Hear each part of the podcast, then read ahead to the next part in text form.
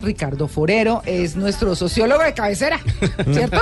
No, tocamos estos temas. Parte así de la mesa, va a tocar Parte de la mesa. Una sección ya fija para usted. Yo creo que sí, yo Oigan, creo que sí. es que les cuento, eh, cuando estábamos fuera del aire, que ustedes estaban escuchando a Charlie García, empezaron todos aquí al unísono a cantar esta, este, este tema que, que tenemos de fondo.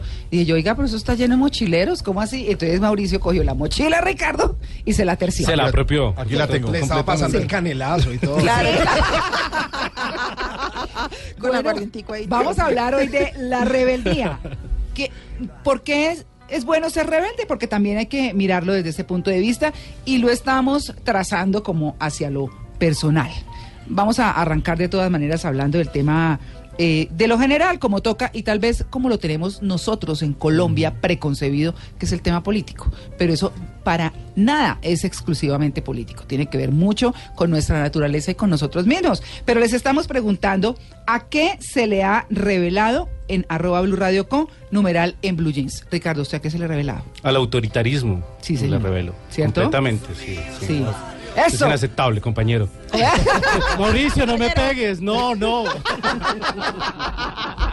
bueno, muy bien. Simón, ¿qué dicen nuestros oyentes? Rubén Díaz dice con el numeral en blue jeans, me le revelé a mi esposa, pero qué pena, ahora sigo escribiendo porque de pronto se me quema el arroz.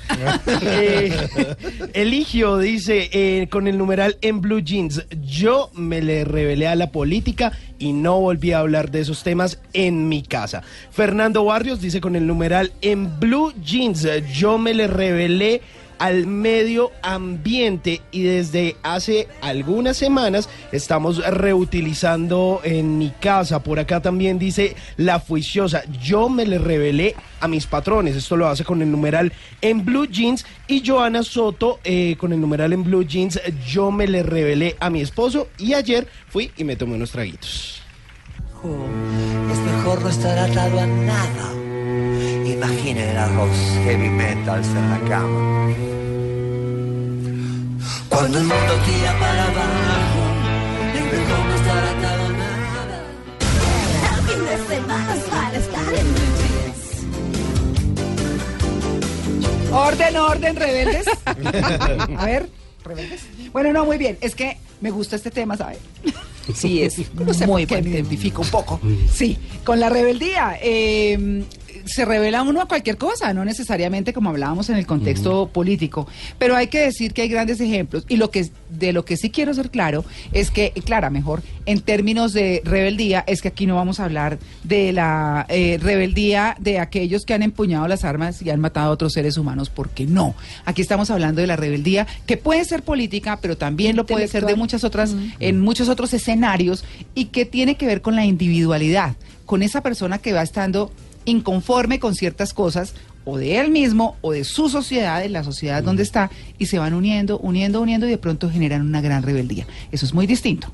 María Clara, eh, y además eh, yo creo que también es pertinente decir mm, esa rebeldía de estar destruyendo eh, las cosas no solamente armadas, eh, la rebeldía está de los grupos armados, sino la rebeldía social en la que le sale la gente a destruir las vitrinas de los almacenes, Ay, sí, eso. a romper Transmilenio. eh, de esa rebeldía, de rebeldía no estamos No, hablando. no. no se trata de eso, es una rebeldía constructiva y no destructiva, porque es que uno no puede eh, eh, construir un país destruyéndolo.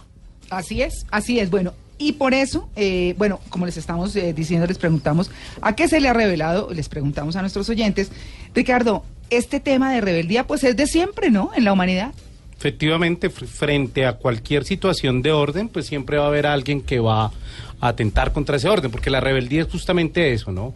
Atentar contra el orden establecido, poniéndolo en cuestión, dialogando con él. Pero hay diversos tipos de rebeldía. Una de las rebeldías más interesantes en ese marco, justamente por la atención que tiene contra la violencia, también frente a la visión de que los medios y los fines es- son, están relacionados, es la desobediencia civil Claro. como un principio básico de transformación de la sociedad. Digamos que si uno, perdón, lo mira de, em- de pequeño a grande, eh, empieza por ser rebelde en la casa. No, papá, no me parece lo que usted dice, o no mamá, o no un hermano, o el que sea.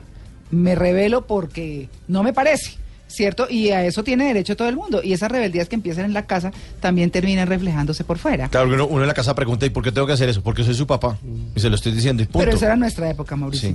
Sí. Ahora ya no, ¿no? Ahora no. Ahora dice porque soy su hijo y punto. ahora yo le acaricio las canas a mi papá y ya. Ahora los papás agradan a los hijos, no los hijos agradan a los papás. Sí, exacto. Oigan, pero yo, ¿saben qué les quiero contar? Eh, y de dónde surgió este tema que es tan interesante, eh, tan importante además, porque qué haría una sociedad sin, sin los rebeldes que de pronto reencausan las cosas, ¿verdad? Como todos los colombianos que estamos tan revelados, como lo hablábamos hoy en la columna, a tanta corrupción y a- tan aburridora y, y como a ese descaro de nuestros gobernantes de, de frescos. Son unos sinvergüenzas. pero es parte de nuestra tarea. sinvergüenzas. Sí, eso, eso, eso no. Y esto tiene que ver con Jorge Ramos. Por supuesto que él estuvo aquí en Colombia el pasado 29 de septiembre y dio un discurso eh, cuyas palabras de aceptación de ese premio que le fue entregado en ese momento, que fue el premio Gabriel García Márquez de Periodismo en la categoría Reconocimiento a la Excelencia, pues lo que a lo que él invitaba al periodismo era eso, y es quien nos ha inspirado hoy y lo teníamos eh, digamos, hace rato el tema diciendo, no, tenemos que sacarlo, hace un mes, hace un mes lo teníamos. Y él arranca esto diciendo que el buen periodismo siempre rompe algo, nunca deja las cosas como están. Por eso me gusta pensar en el periodismo como contrapoder. Hay que estar siempre del otro lado de los que tienen el poder y particularmente cuando esos poderosos abusan de su autoridad. Él obviamente se refiere a Donald Trump, eh, de alguna manera eh, a Nicolás Maduro, eh, y, pero fundamentalmente él como, como extranjero en los Estados Unidos, como inmigrante, pues obviamente que se ha enfrentado además a él, que ha sido vetado por él, que toda, todo, todo este, digamos, panorama político norteamericano que tiene al planeta pendiente, habla él justamente de eso, de por qué desobedecer, por qué los periodistas. Nosotros lo hemos pasado a cada uno de nosotros. ¿Cómo enfocar bien una rebeldía, Ricardo? Yo creo que una rebeldía puede ser bien enfocada primero cuando respeta, puede estar en desacuerdo con el otro, pero respeta su opinión. Sí. Eso es muy importante. O sea, ¿Qué es lo que aquí una no pasa? rebeldía, una rebeldía bien entendida es una rebeldía democrática que entiende que el otro existe y que el otro tiene derecho a manifestarlo, pero no está de acuerdo. Mm. que es, digamos, un elemento muy importante también en torno a los movimientos de desobediencia civil en los Estados Unidos por los derechos eh, de las minorías. Mm. O sea, estaban en desacuerdo con eso, pero eso no significaba ni empuñar una arma, ni, digamos, atentar contra el otro violentamente. Ese debe ser un principio fundamental de una rebeldía bien entendida. A renglón seguido, una rebeldía bien entendida también debe ser aquella que dialoga y muestra por qué ese orden es injusto. ¿Por qué el autoritarismo es injusto? ¿Por qué el machismo es injusto? ¿Por qué atentar contra la naturaleza es injusto? digamos? Discriminación. Discrimina. ¿Por qué hay discriminación y por qué se da eso? Porque viola un criterio incluyente. Es que cuando tú violas un criterio incluyente, lo que estás diciendo es que el otro no es igual a mí. ¿Cierto? Y eso es un principio ético. Entonces, eso es muy importante siempre tenerlo en cuenta. Esos elementos de desigualdad, esos elementos eh, autoritarios, están presentes no solamente en las macroestructuras políticas, en los partidos, en eso, sino también en nuestra vida cotidiana. Y también es válido rebelarse frente a ese orden que consideramos que está violando mis derechos o los derechos del otro bajo un criterio ético y moral. Pero Claro. arranca, arranca uno por pensar, encontré una columna también, Mara Clara y oyentes, de un profesor de la Universidad de, de Barcelona, se llama Víctor Gay Zaragoza, y él dice que la rebeldía puede ser un síntoma de inteligencia y que ser rebelde significa que una persona ha pensado por sí misma. ¿No? O sea, hay, hay otros que hacen caso, juiciositos, pero cuando uno empieza a pensar por uno mismo, empieza a rebelarse. Claro, porque la, la rebeldía debe ser ante todo argumentativa. O sea, yo Eso, soy rebelde, pero eso, ¿por eso. qué? ¿Por Sí. qué soy rebelde? ¿no? O sea, estoy de- no estoy de acuerdo con ese orden, pero no estoy de acuerdo por esto y esto y esto. Sí, no es porque sí. No es porque sí, no debemos entender la rebeldía como... Como rebeldía que- sin causa. Efectivamente. Rebelde sin causa, sí. Rebelde sin causa ahí en la moto dando vueltas. por Yo soy loco, yo soy Claro, súper yo soy rebelde. súper loco Mírenme, rebelde. mírenme. Es eso, ¿no? Intentar, el- la rebeldía bien entendida siempre es argumentativa y siempre es crítica frente a ese orden, respetando los derechos de los demás. Claro, es que eh, ahora que hablábamos de Jorge Ramos, que nos inspiró pues para hacer este tema central de la rebeldía, eh, dice, por eso hay que desobedecer al bully antiinmigrante que hay en la Casa Blanca. Por eso hay que desobedecer a los dictadores de Cuba y Venezuela. Por eso hay que desobedecer al presidente de México, donde nos han matado tantos periodistas y donde la mayoría de los crímenes queda en total impunidad. impunidad. Él decía al comienzo, Hoy vengo a pedirles que desobedezcan. A todos. ¿Por qué hay que desobedecer?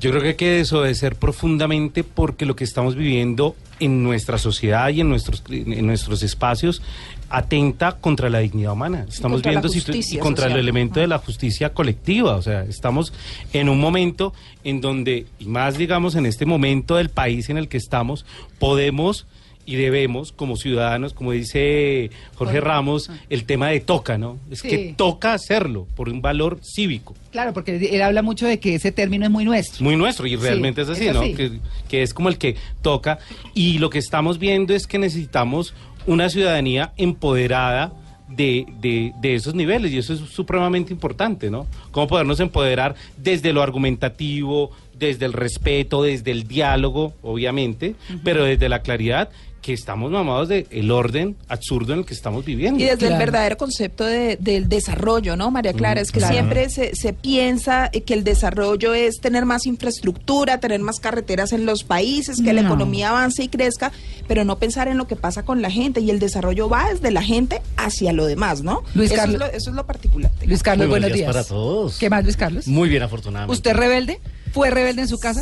No, me lo imagino rebelde. No, no, sabe que no. Yo No. soy rebelde con la comida. Ah, bueno, pero esa es una parte de la rebeldía, claro. coma, coma más verdura. Sí, pero Coma no más tanta. Sí, más, Sí, más- aumenteme la verdura, pero la papa también. Por supuesto, O sea, o sea, ay, sí, qué más, verde, pero también más tubérculo, más eh, cereal, más arroz, más pollo. Sí. Sí, por supuesto. Pero, pero en, en normas generales eh, pienso que la rebeldía en su medida justa es necesaria para el ser humano, en la medida en que no se vuelve tan esquemático. Claro. Pero me parece que, que no fui juicioso más bien. Bueno. bueno, muy bien. 8 y 27. Bueno, muy bien. Bueno, Ricardo, eh, dice eh, Jorge Ramos, por ejemplo, por eso hay que desobedecer a cualquiera que pida lealtad y paciencia. Habla obviamente de, de la rebeldía en términos periodísticos y destaca, como dice usted, que, que nosotros tenemos una hermosa palabra que decimos cuando, cuando uno asume toda la responsabilidad de su rebeldía. Toca, ¿cierto? Asumir la responsabilidad de la rebeldía es aceptar que se equivocó o que le salió bien, porque no todas salen bien. A mí me encanta la historia de Mahatma Gandhi, que es, digamos, el origen de la desobediencia civil. Él eh, se revela, la- la- el primer acto de rebeldía no lo da en, en la India, sino en Sudáfrica. Y porque se sube a un vagón que estaba destinado solamente a ingleses Ajá, sí. y es llevado a la cárcel.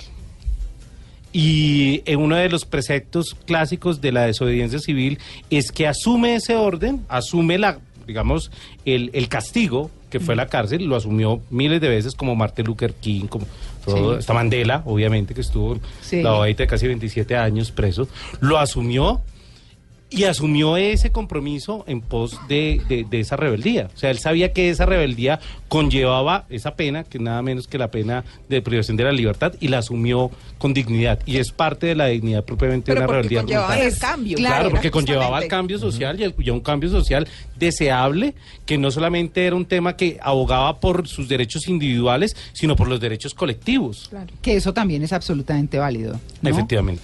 Sin balas, digo yo. Siempre lo digo así. Sin Mire, y quería hacer una acotación y es que no porque lo determinen las normas de un sistema o país, me encontraba la vez pasada ah, esta información, quiere decir que esto es correcto. Y un ejemplo de eso fue que el, lo que hubo del fascismo en la Segunda Guerra Mundial, pues no, pues no era obviamente para nada correcto y hubo personas que se rebelaron ante eso. Y un claro ejemplo es una película que se llama La lista de Children, El Holocausto, final- claro. eh, donde finalmente de manera muy organizada se rebeló contra lo que estaba pasando y empezó a pues a salvar judíos. Encontrar Sí. una forma de salvar De vidas salvar. Y, y muchos de ellos hoy le deben que su descendencia exista gracias a Oscar Schindler, que incluso hay una escena maravillosa al final en la que después de haber salvado muchísimos judíos, él termina al lado de su carro mirándose la mano y dice y se mira la argolla que tenía y dice, yo con esta argolla hubiese podido salvar otro judío. Y no le importó a todos los que había salvado, sino el que no pudo salvar. Sí. Una maravillosa escena de, Oscar Schindler. En el Museo del Holocausto en Jerusalén ahí Oye, sí. está el árbol que, que dejó él justamente y lo adoran los judíos como representación en lo que lo salvó. Hoy en día, María Clara, los alemanes se avergüenzan de eso y quiero eh, contar una anécdota pequeña. Una amiga alemana en algún momento me dijo, bueno, eh, ¿usted es de apellido alemán?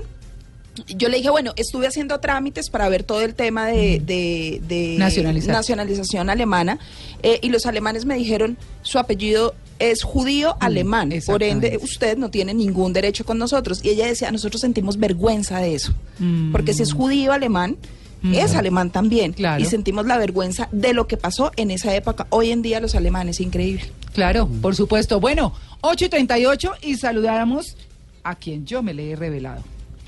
Don Eric Clara, buenos días. Club Rebelde contra Eric. No, no, no, no, no, contra mí no te he revelado. Bueno, pero lo Contra positivo... la billetera a veces, de Eh, pronto. Sí, claro. pues, eh, Pero Eric, lo positivo de la rebeldía en las finanzas, a ver, No, pero es que mira, es que el, el tema de la realidad es muy interesante porque supuestamente eh, eh, muchos entendemos que la realidad incluye comportamientos violentos, sí, de, de oposición, etcétera, porque es, es ir en contra de, de una autoridad o desobedecer una orden, desobedecer una orden, ¿no? Pe- Pero realmente la rebeldía, en el fondo, lo que busca es preguntar por qué. El porqué de las cosas. sí, claro. Sí, entonces cuando tú tienes un niño pequeño, te pregunta por qué vuelan solo los aviones, por qué las cosas son así, empieza a preguntar muchos porqués. Una de las técnicas más interesantes para mejorar las cosas en la vida es preguntar cinco veces por qué. Sí, entonces cuando yo voy a hacer un gasto, digo, bueno, ¿y esto por qué lo va a gastar? Y, y después de esa respuesta pregunta, ¿y por qué? Y, y cinco veces así. Eso desespera ¿No las haciendo fila en la caja? ¿Ah? ¿No haciendo fila en la caja, Eric? Sí, pregunta cinco veces y termina diciendo, Por voy favor, a devolver siga, eso porque no lo necesito. Ah, sí. ¿Sí? Cinco veces.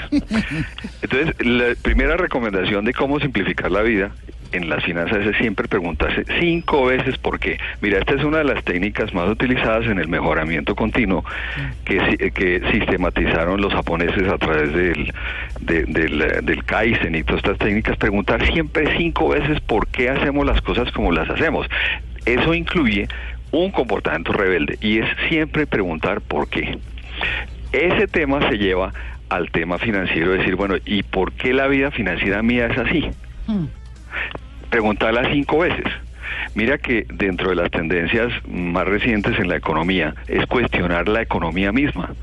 Siempre se pensó que lo- eh, las personas actúan en forma racional y toman decisiones racionales frente al dinero. Ustedes se imaginan uno en la, en la, en la fila de la caja, ¿por qué? ¿Por qué? ¿Por, ¿Por qué? Claro. Ya la tercera, ay, porque sí.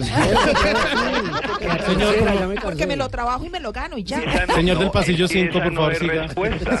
Fíjese que ese de que porque sí termina usted haciendo lo que le dice a su papá, porque yo mando aquí. Sí. Pero bueno, porque tengo que tarjeta de yo me lo crédito. merezco, Porque esa tengo es una respuesta racional. ¿Ves? Sí, Entonces, sí. cuando las respuestas son racionales y hay una, una respuesta sólida, es cuando tú encuentras la verdad de por qué son las cosas. A- eh, así tú cuestionas regímenes políticos en las empresas. En una junta directiva, vaya uno a preguntarle al, al dueño, al gerente, oye, ¿y por qué estamos haciendo esto cuando la orden fue de él? Muchas personas tratan de evitar el conflicto no preguntando y, sabiendo internamente que esto es una bestialidad. En el tema personal es lo mismo. Entonces, por eso la economía está dando una vuelta radical en el tema de entender el comportamiento financiero de las personas. Tanto así que hay ya dos premios Nobel que se- de economía que han tratado los problemas psicológicos de la economía en cómo tomamos decisiones financieras y en ese tema de por qué la gente hace lo que hace económicamente. Claro. Uno fue en el 2002, el, el- el psicólogo Daniel Kahneman, muy famoso. Hay un, hay un libro que se está vendiendo hoy mucho que, se- que es eh, el- La vida rápida y, y lenta. Y el último de este año es, es Richard Thaler, que sí es economista, pero habla de cómo la gente toma decisiones económicas y cómo la toma tan mal. Y eso ha hecho que irrumpa más rápidamente o el concepto de la psicología positiva en las finanzas. Y es preguntarse por qué hacemos lo que hacemos financieramente. Bueno, María Clara, uno se pregunta que yo trabajo es para qué, para ser rico. No, yo creo que cada uno trabaja para ser feliz. Para ser Lo otro llega como... Exactamente, ¿Cierto? y es, Sí, allá es donde viene lo que está haciendo carrera fuertemente en las finanzas personales y es la teoría del, del bienestar. Algo de lo que a veces a ti no te gusta hablar de que ese, esa, ¿Qué? el tema de la felicidad y que todos tenemos que ser felices. Ah, etcétera. sí, pero digo la, Bueno. felici- la felicidad frenética porque sí, porque eso no... Exacto, no. Aquí Sí. la teoría del bienestar es decir, bueno, ¿el bienestar está relacionado con el dinero? Claro que sí, Ah. pero está relacionado más de con cinco conceptos y con eso eh, le- llegamos al punto importante, cinco conceptos fundamentales relacionados con el dinero. Primero, tiene que estar relacionado con emociones positivas. Sí, por ejemplo, la satisfacción anterior de mi vida, si estoy satisfecho con lo que he hecho, lo que estoy haciendo ahora y lo que pienso hacer en el futuro. Ese es- esas son emociones positivas. Segundo, el compromiso que tengo, compromiso con, con algo que, que soy consciente en el tiempo, algo que me que me compromete a hacer algo. Entonces, por ejemplo, el compromiso del, del periodista, lo que hablaba eh, Ramos sobre el- el- la rebeldía, es, es más vale el compromiso que se tiene sobre la verdad y sobre, sobre decir las cosas y no el, eh, el someterse a un autoritarismo, ¿no? Claro. El tercer punto, las relaciones, o sea, qué tan saludables son las relaciones que yo tengo con los demás, con mi familia, con quien me relaciono, con mis acreedores, con mis deudores, etcétera, ese tipo de temas. El cuarto, el significado y el sentido de la vida. Y si mis finanzas están relacionadas con lo que el sentido que yo le estoy dando a mi vida. Y por último, el sentido de la realización. Esos cinco conceptos en, en la eh, psicología positiva, por sus eh, eh, palabras en inglés, se llama la teoría PERMA, que es que es eh, positive eh, thinking, eh, eh, engagement, relationships, meaning y accomplishments, que Ah. es esto que hemos hablado. Sí. Entonces, en arroba libre deuda vamos a ampliar el concepto, que, ¿cómo se relaciona eso con el día a día de mis finanzas? Y es cada uno de esos, ya no es el tema de acumular. Mira, conozco muchas personas que teniendo mucho dinero sufren más que las que no tienen. ¿Por qué? Sí. Porque este orden positivo no está organizado. Bueno. Cuando tú tomas estos cinco conceptos y los relacionas con lo que alegaban los hippies, dices, oiga, estos tipos tenían razón en los años 60. Oiga, ¿usted fue hippie? Sí, Sí, sí, ah, con razón. Ah, bruta. Y hacía paz y toda la cosa. Sí, claro. Y entonces, por ejemplo, cosas como la psicología positiva frente a las finanzas hablan del valor de la alegría, el buen humor, el positivismo, el optimismo, todas esas cosas que cuando está uno relacionándose con el dinero empiezan a generar es miedo, susto, preocupación, eh, bueno, todas estas Todo. sensaciones negativas. Bueno. ¿Listo, Eric? Bueno, pues sí, para adelante, entonces sigamos siendo rebeldes. Bueno, revelémonos. Cinco veces, ¿por qué? Pregunten. Bueno, a ver, allá el loquito del, del por qué, por qué, por qué, venga a pagar. Claro, María Clara, es que los hippies Sí. estaban en contra del consumismo, por eso. Sí, claro. Muy bien, Eric, gracias.